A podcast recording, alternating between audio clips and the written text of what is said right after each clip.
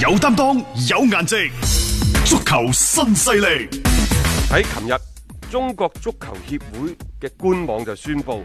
喺各級國家隊同埋職業俱樂部開展春季大練兵活動， 春季大練好兵事嘅。係我哋再睇翻呢一份嘅所謂嘅通知呢，就有方向有要求噶吓。咁、呢就要求你國家隊同埋呢個職業足球俱樂部要量化訓練指標，加大訓練嘅強度，提高訓練嘅標準。各隊波每個禮拜嘅有效訓練時間不得少於十六小時，將三從一大科學訓練落實到實處，將提高訓練水平落實到實處。咁然之後呢，就要求各級國家隊同埋各職業俱樂部以基礎體能訓練為突破口，根據足球項目各個位置運動員嘅體能專項特徵，喺繼續強化我國足球運動員喺速度、靈敏等優勢專項特徵嘅基礎上，有針對性地加大耐力訓練、力量素質訓練，以 YOYO 測試、十二分鐘跑測試、五乘廿五米嘅誒、呃、測試、深蹲、卧推、原地縱跳同和體脂率等等作為基礎測評嘅指標。通過強化訓練去加強短 板，唉，真係中國足球協會真係操碎了心。哇，好細化，即細化係點樣去練，練啲乜嘢？我哋嘅優點係乜嘢？不足係乜嘢？指導埋你要去練乜 嘢？呢個其實足協啊只要以成績為導向， 你俱樂部嗰啲主教練佢要做嘅嘢，即係你唔好將堂堂嘅足球協 會嘅格降到俱樂部主教練嘅格。即係你可以做埋呢啲嘢咯。俱樂部啲主教練其實嗯可能冇咩好做嘅，因為協會已經話俾你聽有指引啦，有冊子落嚟，咁話俾你聽你按照咁樣做，咁仲仲使諗嘅？係啊體能教練嗰啲嗯喺呢份通知入邊仲有個附表啊㗎。係就講俾你聽相關基礎測評嘅指標參考，咩 Yoyo 嘅誒間歇耐力水平測試呢，要喺度十七級幾嚇，就然之後十二分鐘跑要跑三千二百米。啊，五乘廿五米嘅測試呢，就要做三組，每組間歇兩分鐘，要喺三十三秒之內完成。啊，深蹲嘅相對力量係一點五，唔識嚇。誒、卧推嘅相對力量係一點二，啊原地擺臂擺臂縱跳係五十 cm，體脂率呢要少於或者等於十一等 等。哎喲 聽完都暈咗一陣 陣。咁當然啦，即係話組織呢啲訓練咧係好事嚟嘅，即係起碼對啲球員咧保持翻個狀態咧都係有幫助嘅 嚇。只不過就即係有時覺得足協咧，佢佢真係想，因為呢件事係好嘅，佢係想做啲嘢出嚟嘅，但係 太過於細化啦，都係再次係咁樣講真係嚇。操碎了心。唉，我唔睇啦，啊睇翻今晚呢，就係歐洲聯賽嗰啲對陣好過啊啦嚇。英格蘭超級足球聯賽早場呢，首先係利物浦嗯，就對般尼茅夫，因為下周有。歐冠歐冠啊賽事嘅關係，所以呢一啲嘅打有歐冠資格球隊呢，都會係提前少少開波嘅。嗯啊利物浦啊唔使講啦，最近四場比賽輸咗三場，英格蘭足總杯係被淘汰，歐冠首回合零比一落後，上個禮拜呢，就聯賽三斷比咗嗰零個就不俾敗啊啊屈福特打到爆晒等等，嗯啊總之一切都彷彿變得唔好咗起身。咁啊、嗯但係呢，今次翻翻到去主場，嗯啊對住班尼茅夫。都係時候做翻啲表示啦啩，即係而家嘅利物浦係啊，之後可能輸咗呢幾場波，又唔至於話將佢所有嘅即係做到出嚟嘅好成績全部推翻啦。但係咁、喎，嗯今晚其實利物浦有機會創紀錄嘅，啊，就係佢哋之前嘅五十四個主場英超呢度係保持不敗，嗯啊最近二十一連勝，即係仲係有個如果紀係錄啊！如果呢場波贏咗嘅話，將會係刷新英格蘭單支球隊喺頂級聯賽主場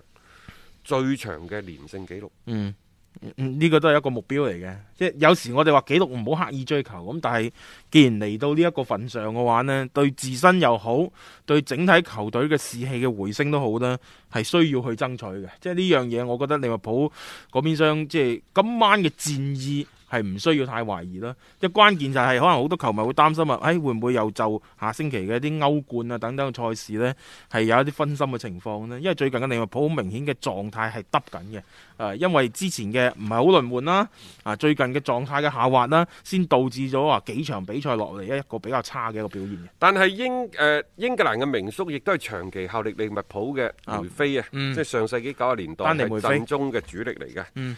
呢就喺英格蘭當地一個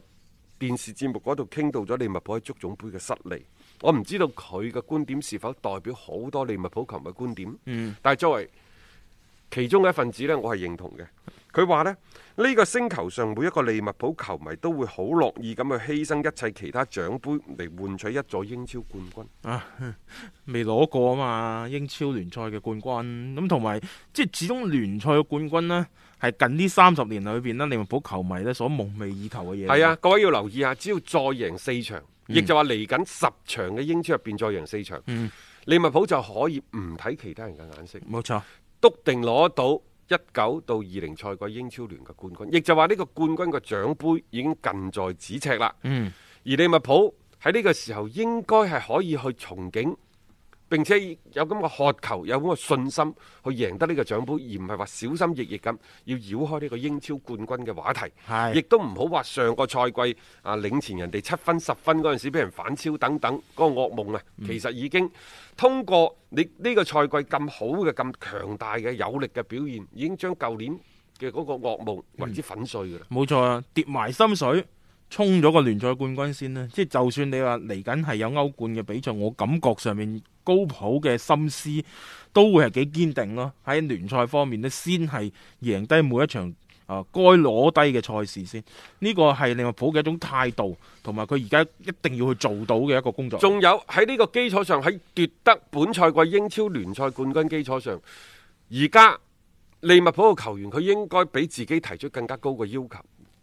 雖然話你個連勝紀錄俾人打破咗啫，但係喂，仲有一個所謂嘅積分嘅紀錄啊，嗯等等嗰啲，你係可以去衝擊噶嘛。嗯即係咁樣就係喺聯賽奪冠嘅基礎上，我再提供自己嘅標準。係啱，我覺得呢個時候你反而係要對啊一啲紀錄着重亦啲，就係話嗯空中加油、半程加油就係呢個意思啦。嗯就係嚟到呢度，我擁有咁巨大嘅優勢，嗯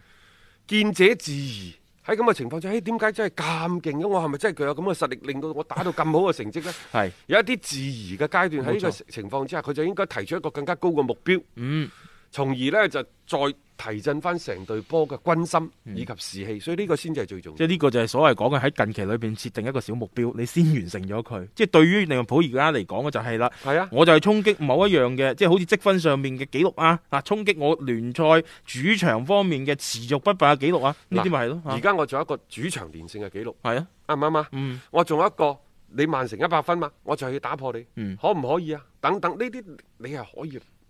去做自己俾自己壓呢個時候怕咩嘢？即係其實呢啲我覺得係無傷大雅，你唔好覺得即係加一啲咁樣樣嘅要求落去就好似造成壓力。時至今日，你擁有住咁巨大嘅積分優勢，你應該直面呢一啲嘅話題，咁樣呢，呢隊波呢先叫做係真正嘅成熟，甚至乎啊，我覺得有諗法啲你。聯賽歐冠我就係齊頭並進，我希望就係爭取我該可以攞到嘅一啲錦標，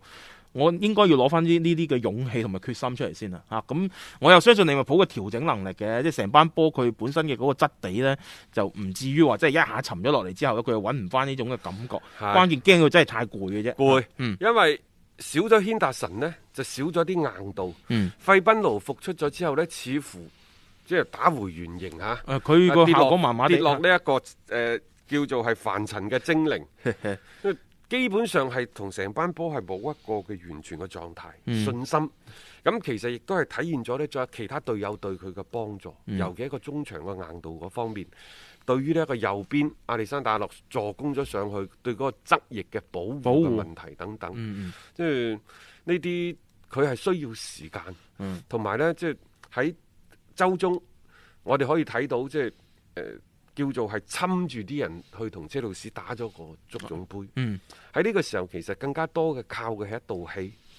嗰道氣呢，就係、大家相互之間，尤其係曼城呢一個主要嘅目標嘅對象，即係大家就好似係隔住條河咁互相去飆氣。嗯，啊，呢、個唔係演戲嘅戲啊，係係氣四勢嘅氣細啊。嘅氣嚇嚇。啊！你贏一場，我要贏一場；你和咗一場，我都贏一場。我就要將呢一個相互之間嘅距離，我就係就係越拉越遠。係啊，其實喺第十八輪到廿八輪之間，利物浦係做得好好嘅。嗯，只不過你會睇到喺之前嘅咁多輪嘅賽事，贏咗廿六場，和咗一場，所以我就話：喂，係咪真係咁勁啊？我哋即係積積埋埋喎。 係本身又係攰嘅，嗯其實你再連埋即係打韋斯咸嘅三比二，你會睇到利物浦嘅後防喺最近係有所鬆動。嗯原因喺邊度呢？是否係有一個虛失嘅會議？我哋都講咗啦嚇。誒軒達臣，唔該，你而家坐喺前邊嘅雲誒後邊嘅雲迪克，嗯啊中間嘅嗯誒詹士詹米士米拿拿係等啦等，嗯包括艾神碧卡前邊嘅三人組是但揾個出嚟，佢應該有一個虛實會議，有一個自我嘅反思、警醒嗯，同埋重新嘅一個嘅集結再出發嘅過程。冇錯啦嚇，佢俾時間佢哋啦嚇，睇下今晚呢啊場波咧調整之後嘅利物浦嘅嗰個發揮會係點啊！早場嘅賽事大家可以留意翻。